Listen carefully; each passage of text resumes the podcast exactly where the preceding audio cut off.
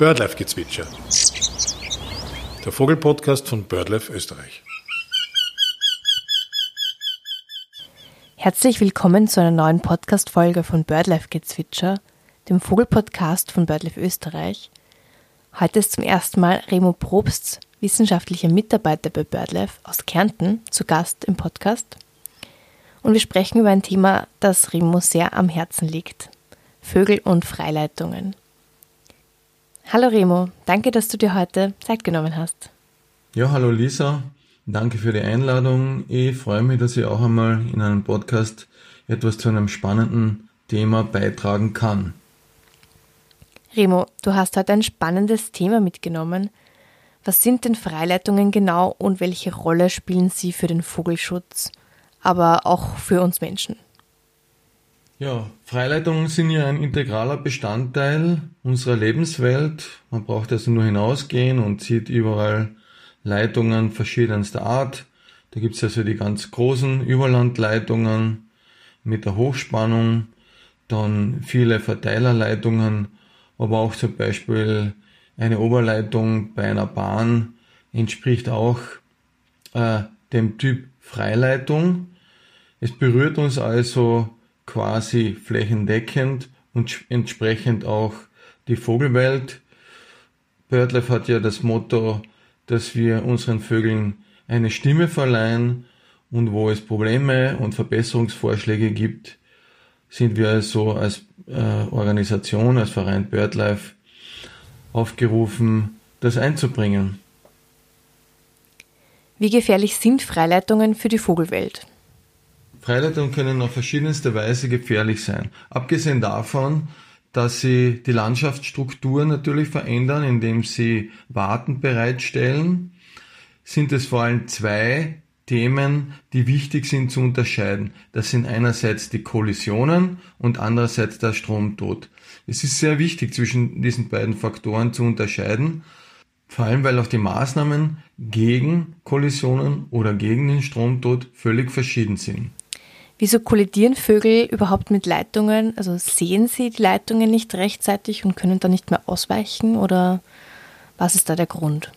Es ist sehr gut bekannt, dass Vögel sehr gut sehen können.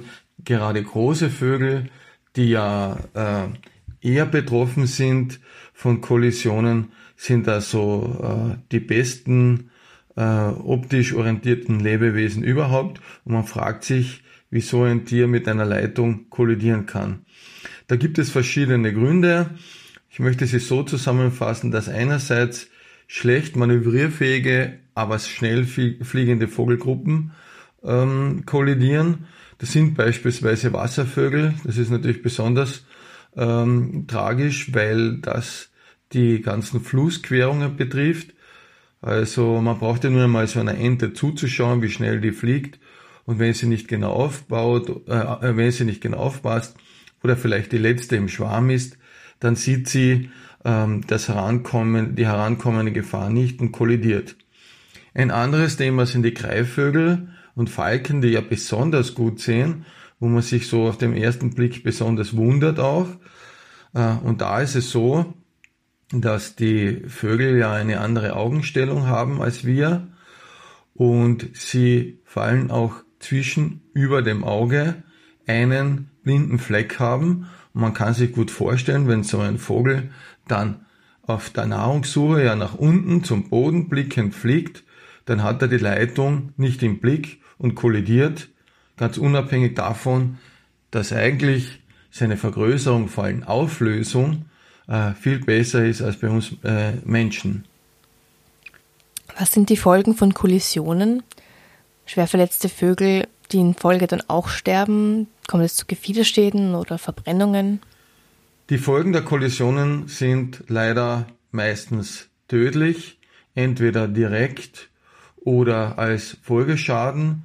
Das heißt, die Vögel fliegen mit hoher Geschwindigkeit an, fallen dann zu Boden und sind, wie gesagt, im Regelfall äh, von Haus aus tot.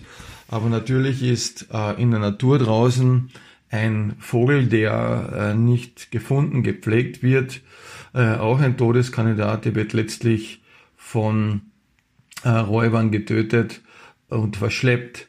Das ist übrigens auch ein großes Problem in der Forschungsarbeit, weil man sehr genau äh, untersuchen und berechnen muss, wie hoch diese Verschleppungsrate ist äh, und man sich dann nicht wundern darf, dass man unter der Leitung nichts findet, wenn sie beispielsweise jede Nacht systematisch von Füchsen abgesucht wird. Führen solche Vogelunfälle im Leistungsnetz von auch zum Beispiel Bahnanlagen zu Betriebsunterbrechungen und im Zuge dessen auch zu Verspätungen? Also kann das auch vorkommen?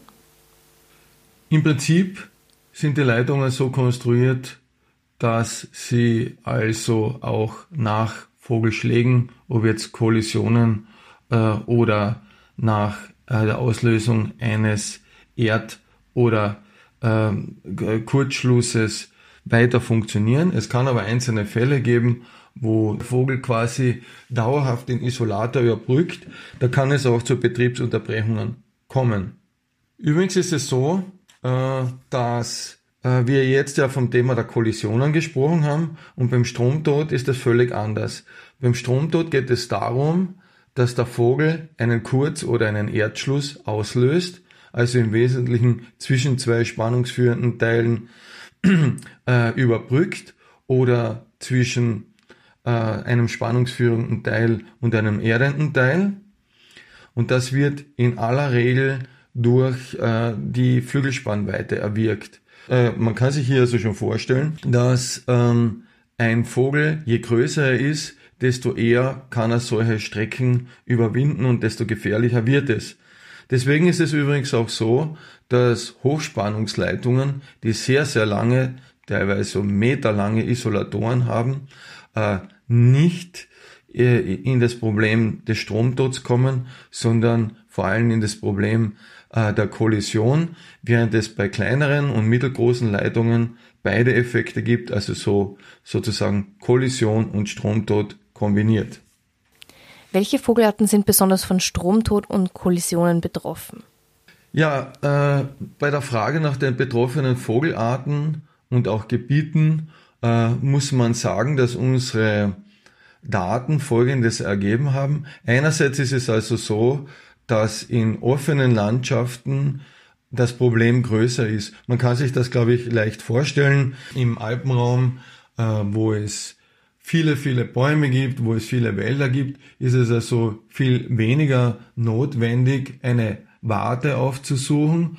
Ganz anders, äh, man stelle sich eine ausgeräumte Agrarlandschaft im Osten vor, ist das hier, wo der Masten vielleicht sogar die einzige Warte weit und breit ist. Und insofern haben wir einerseits einen Gradienten äh, vom Alpinen äh, in das Offenland und zweitens, ganz wichtig, in den Bereich äh, der Wartenjäger, also jene Arten, die auf Warten einen Ansitz machen oder zumindest dort ruhen. Dann habe ich vorher schon gesagt, dass auch die, große, äh, die Größe eine, eine große Rolle spielt. Das heißt, große Vögel äh, beim Stromtod ähm, das eher überbrücken können und insofern äh, ist es mit Größe und Häufigkeit auch noch verknüpft. Das heißt, wenn Vögel also etwas größer werden äh, und selber große Populationen haben, dann ergibt sich daraus äh, automatisch ein großes äh, ein Gefährdung, äh, ergibt sich daraus ein automatisch ein großes Gefährdungspotenzial, zum Beispiel bei Krähen und bei Mäusebussarden. Äh, bei noch größeren Vögeln ergibt sich dieses Potenzial einfach daraus, dass sie leichter diese Strecken überbrücken können und einen äh, Kurz- oder Erdschluss auslösen können. Besonders gravierend ist das bei Arten, die selbst eine niedrige Vermehrungsrate haben.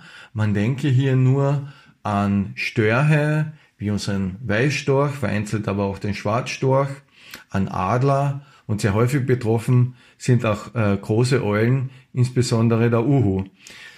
Das ist deswegen so gravierend, weil diese großen Arten in der Populationsbiologie vor allem von der Langlebigkeit der Altvögel abhängen. Das heißt, diese Vögel sollen ja 15, 20 und noch mehr Jahre reproduzieren. Und es ist jetzt nicht so wichtig, wenn sie einmal ein Jahr einen Ausfall haben. Es geht vor allem darum, dass in stabilen Territorien jahrelang reproduzieren und das hängt vor allem äh, mit äh, hängt vor allem mit der Langlebigkeit der Altvögel zusammen. Wenn die regelmäßig getötet werden, dann ist das also ein großes Problem der Population.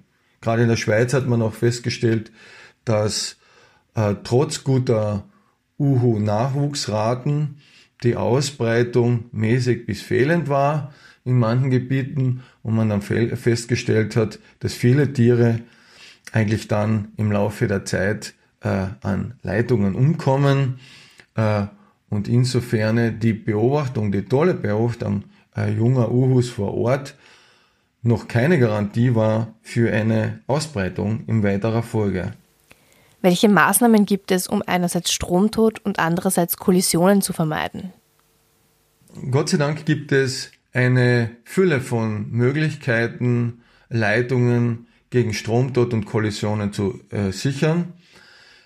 Äh, ich möchte das dann ein bisschen teilen zwischen diesen zwei Ursachenpaketen, äh, möchte aber vorher, äh, vorab sagen, dass das Wichtigste ist, sich zunächst die Frage zu stellen, ob ich die Leitung überhaupt brauche, beziehungsweise vor allem, wo ich sie denn genau baue. Es ist ja so, dass wir äh, natürlich vor der Situation stehen, dass wir den Strom verteilen müssen und es wird sicherlich jetzt auch äh, in der Zeit der Energiewende ein vermehrter Bedarf für den Stromtransport gegeben sein. Allerdings ist es sehr, sehr wichtig, wo ich diese äh, Leitungen dann errichte. Äh, in Verfahren wird es der Variantenvergleich genannt und kurz gesagt ist es wichtig, die wertvollen Lebensräume, Natura 2000 äh, Gebiete, äh, äh, Räume, wo sich große Vogelansammlungen bilden, aber auch zum Beispiel ähm, Bergbässe, wo man davon ausgehen kann, äh, dass es zu einem starken Vogelzug kommt, a priori von solchen Bauprojekten freizuhalten. Denn eines ist klar, man kann noch so gute Maßnahmen ergreifen. Besser ist, äh, dort nicht zu bauen, wo es von Haus aus äh, problematisch ist. Wenn aber eine Leitung gebaut werden muss, aus welchen Gründen auch immer, worauf muss beim Bau geachtet werden? Kommt man dann zum Schluss, dass man doch eine Leitung baut, so gibt es doch eine Fülle von Maßnahmen, äh, die man ergreifen kann. Bei den Kollisionen ist es beispielsweise so, dass man die Leitungen mit Kugeln, man sieht das manchmal draußen, das sind so orange oder schwarz-weiße Kugeln, aber vor allem auch Fähnchen äh, markieren kann, die von den Vögeln dann besser gesehen werden. Vielleicht sollte ich dazu sagen, dass wenn man sich so eine Hochspannungsleitung aus, äh, anschaut, dann sieht man unten zwei bis drei Ebenen der spannungsführenden Leitungen, die also auch dickere Kabel aufweisen, während ganz oben ein dünneres äh, Erdkabel mitgeführt wird.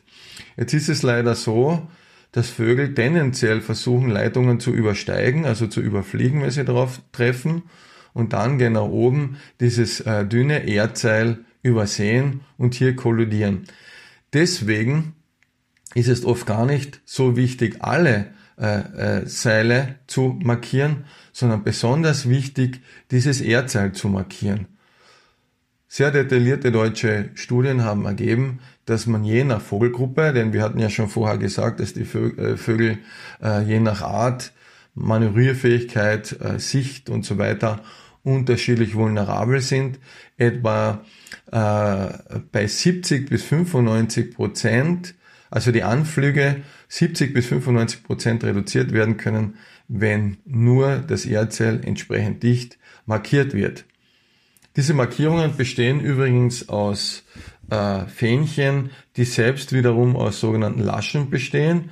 Also eine mal schwarz, eine hell, dann wieder schwarz, um ein möglichst, äh, um ein möglichst großes Kontrastbild zu erzeugen.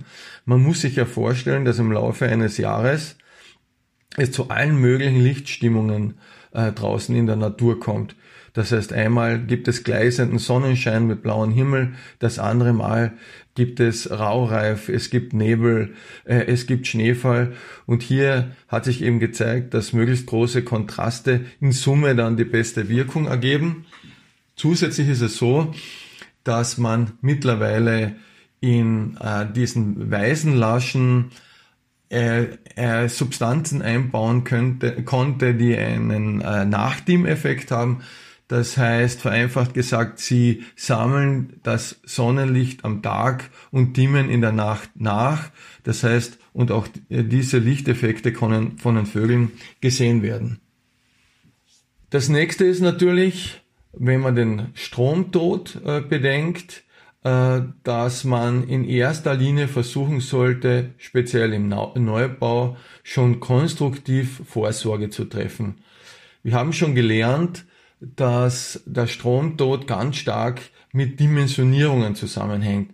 Das heißt, wir wissen ja genau, wie groß die Spannweite so eines Vogels ist und die kann ja ziemlich gewaltig sein.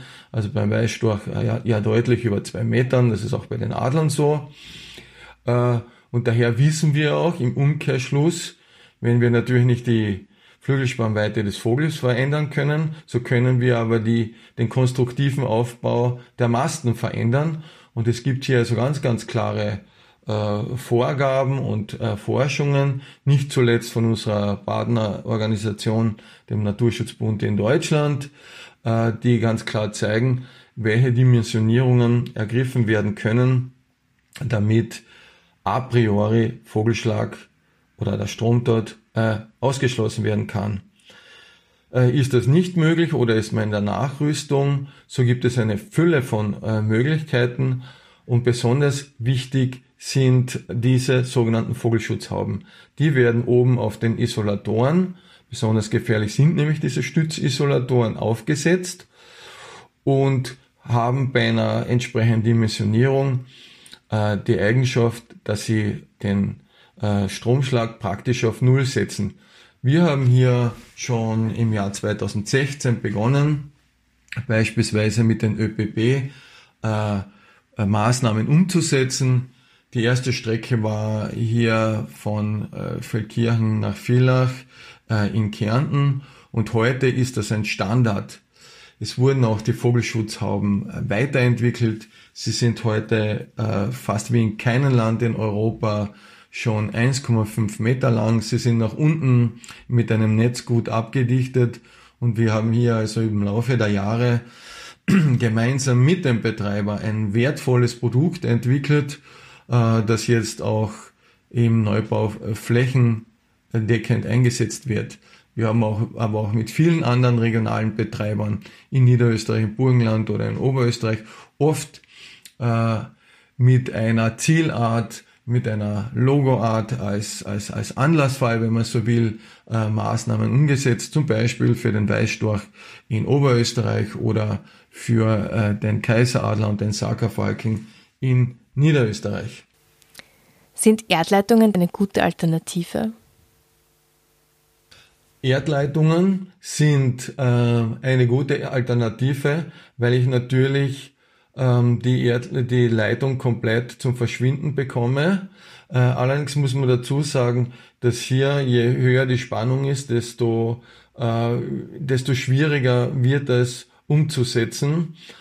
Und äh, es gibt auch äh, in Deutschland quasi Grenzen äh, und äh, Erdverkabelungen werden in der Höchstspannung nur einges äh, nicht eingesetzt, werden in der Höchstspannung nicht eingesetzt oder nur dann, wenn es in einem gewissen Verhältnis zum Bau äh, einer Freileitung in finanzieller Hinsicht steht. Das heißt, man kann sich ja ganz gut äh, vorstellen, dass beispielsweise bei uns im schwierigen alpinen Gelände äh, es äh, zu enormen, unverhältnismäßig hohen Kosten kommen kann, wenn man wirklich alle Leitungen äh, verkabeln würden, würde. Dazu kommen noch technische äh, Probleme, die also dann betriebsintern sind. Äh, was aber wichtig ist, wäre äh, die Forschung hier voranzutreiben, denn wir haben ähm, von vielen Faktoren noch also zu wenig Kenntnisse. Äh, beispielsweise ist uns zwar prinzipiell äh, bekannt, wie der Vogelzug über Österreich verläuft, äh, auch wo es grob zu Verdichtungen kommt. Wir wissen aber immer noch zu wenig über wirkliche Hotspots, wo es also vielleicht auf, nur auf ein paar Kilometer äh, zu echten Verdichtungen und zu Problemen kommt.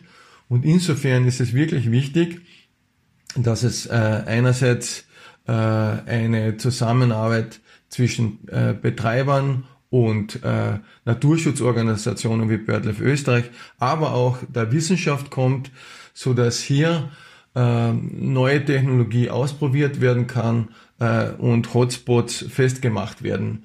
Äh, beispielsweise ist es so, dass im Bereich der elektrostatischen Abweiser, äh, wo also Vögel und auch andere Kleintiere äh, mini-elektrische Schläge bekommen, um sich eben von äh, Strukturen fernzuhalten.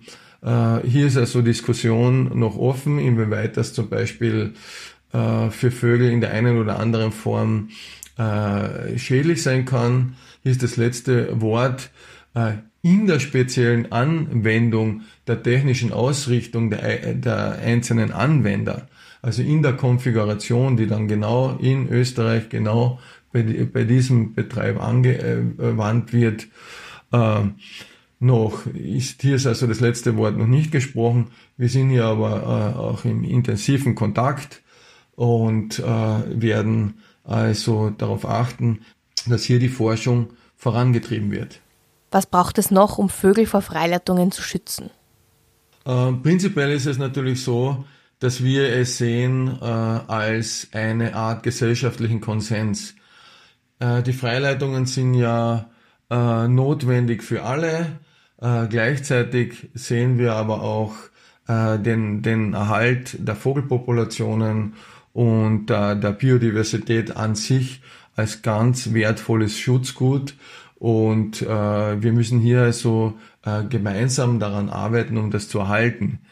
Ähm, es ist ja oft schwierig, sich das vorzustellen, denn die einzelne Leitung wird es vielleicht nicht äh, ausmachen, aber wenn man sich mal so einen herbstlichen Vogelzug vorstellt, dass ein Vogel ähm, irgendwo in äh, Nordosteuropa äh, abzieht, dann über ganz äh, Europa fliegt, dabei auch über Österreich und die Alpen, vielleicht dann noch übers Mittelmeer und die Sahara, dann kann man sich vorstellen, dass sich die Probleme, die Gefahren aufsummieren. Wir sprechen hier von einer kumulierenden Wirkung und man auch in diesem Weitblick äh, über den Tellerrand, über die Grenzen hinaus äh, den Vogelschutz und damit auch den äh, äh, Schutz und die Maßnahmen an Freileitungen denken muss.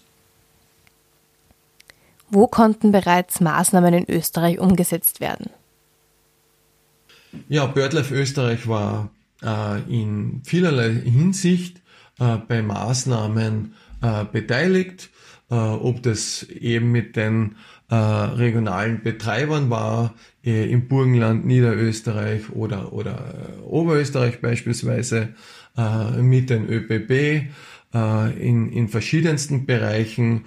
Äh, BirdLife Österreich hat sich aber auch mit seiner Expertise äh, transnational äh, beteiligt. Es gibt beispielsweise im Rahmen ähm, des äh, Danube Parks äh, Projekts, wo sich alle äh, Anrainerstaaten der Donau zusammengeschlossen haben, um eben verschiedene Aspekte der Ökologie der Donau zu verbessern, also von Deutschland bis Rumänien ins große äh, tolle Donaudelta. Hier hat sich also BirdLife Österreich auch äh, in verschiedenster Weise eingebracht äh, und zum Beispiel in einem Position Paper äh, dazu beigetragen, das Verständnis ähm, für die für die Problematik der Freileitungen zu stärken.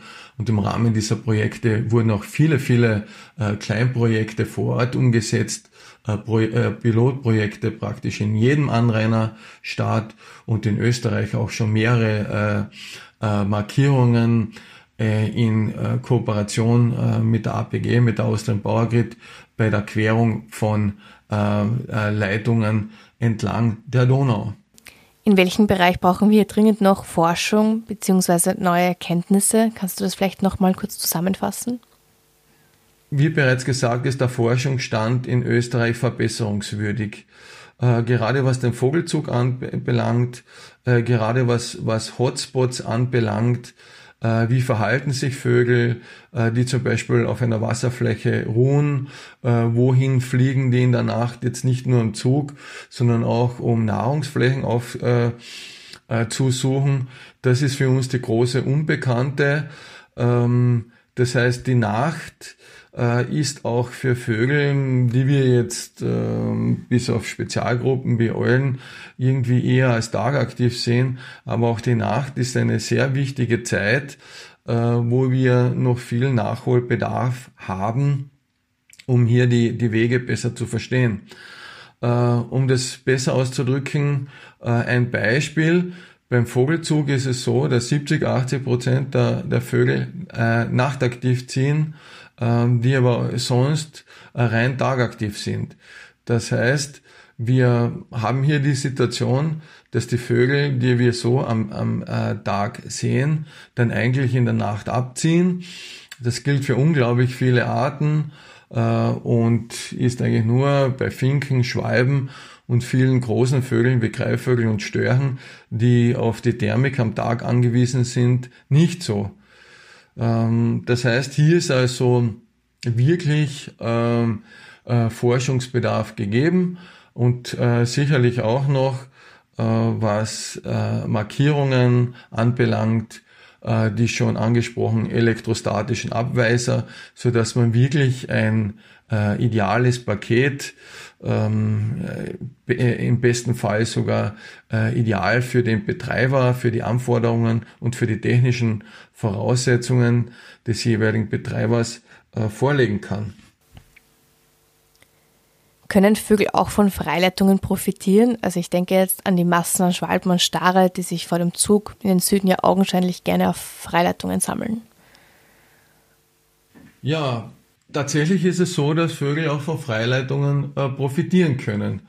Äh, das heißt, äh, Freileitungen sind einerseits Warten, man denke nur an die äh, Sammelplätze von Starren oder von Schwalben oder zum Beispiel im Winter von Hohltauben, äh, wo sich äh, die, die, die Vögel treffen, einen sozialen Kontakt haben, oft hier sitzen, bevor sich, äh, sie sich dann äh, zum zum finalen äh, Ruhe- oder Schlafplatz begeben.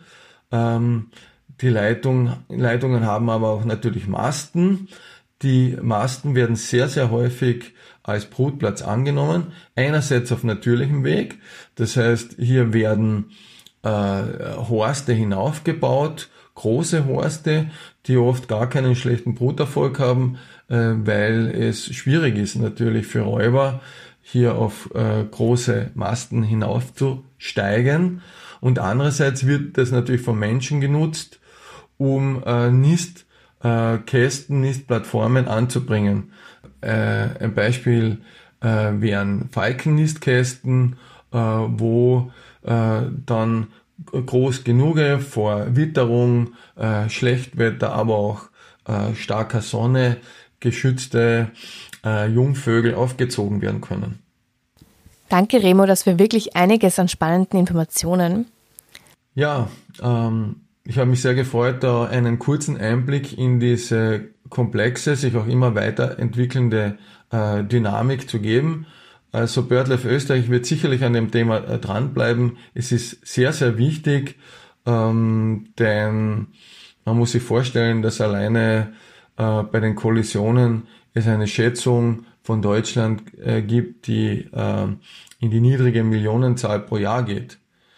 Wir haben keine solche Analyse, aber wir müssen davon ausgehen, dass wir substanziell viele Vögel äh, hier verlieren äh, und beim Stromtod auch selektiv große, im Prinzip äh, auf Langlebigkeit ausgelegte äh, Vogelarten äh, ein Problem bekommen können. Hast du eigentlich schon persönlich Opfer von Stromschlägen und Kollisionen gefunden oder derartiges beobachten können? Äh, Stromschlag oder Kollision selbst zu sehen ist wirklich äh, schwierig. Gott sei Dank ist es so selten. Äh, ich habe persönlich mehrere Anflüge gesehen und das ist dann ein trauriges Bild ich war mal bei einer Wasservogelzählung beispielsweise an der Donau und habe dann gesehen, wie ein großer Entenschwarm sich auf eine Hochspannungsleitung zubewegt. Und die letzten drei Enten, es waren Erpel, die haben eigentlich, die, die haben äh, diese letzte oberste Leitung übersehen und sind alle drei kollidiert. Sie sind dann runtergefallen und haben zumindest zuerst überlebt. Ich habe aber das im Spektiv angesehen und die Vögel waren schwer lediert. Äh, bei einem war der Flügel gebrochen, bei dem anderen war der Schnabel gebrochen. Also ein furchtbares Bild. Ähm, da geht es dann nicht mehr darum, ähm, die, die, die Menge zu verhindern, sondern das hat, hat dann auch eine emotionale, persönliche Note. Äh, und auf solche Bilder kann man sich, wie man, äh, kann man, wie man sich vorstellen kann, äh, gerne verzichten. Insofern werden wir daran arbeiten, dass äh, es möglichst wenige solche Fälle gibt und die äh, Vögel äh, frei und äh, ungehindert oder zumindest äh, vorgewarnt äh, durch die Landschaft fliegen können.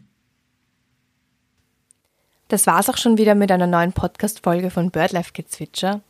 Wir würden uns an dieser Stelle sehr freuen, wenn Sie den Podcast abonnieren, vielleicht auch eine kleine Bewertung schreiben auf Apple Podcasts oder ein paar Sterne vergeben auf Spotify oder anderen Plattformen, wo Sie die Podcast-Folgen anhören. Zudem würden wir uns sehr freuen, wenn Sie unseren Newsletter abonnieren, Mitglied werden bei BirdLife Österreich oder sofern finanziell möglich unsere Vogelschutzarbeit mit einer kleinen Spende unterstützen. Falls Sie Fragen zur Vogelwelt haben oder irgendwelche Informationen und Broschüren brauchen, können Sie sich jederzeit gerne melden. Alle Informationen finden Sie auf unserer Webseite www.birdlife.at. Bis zur nächsten Podcast-Folge. Bis bald.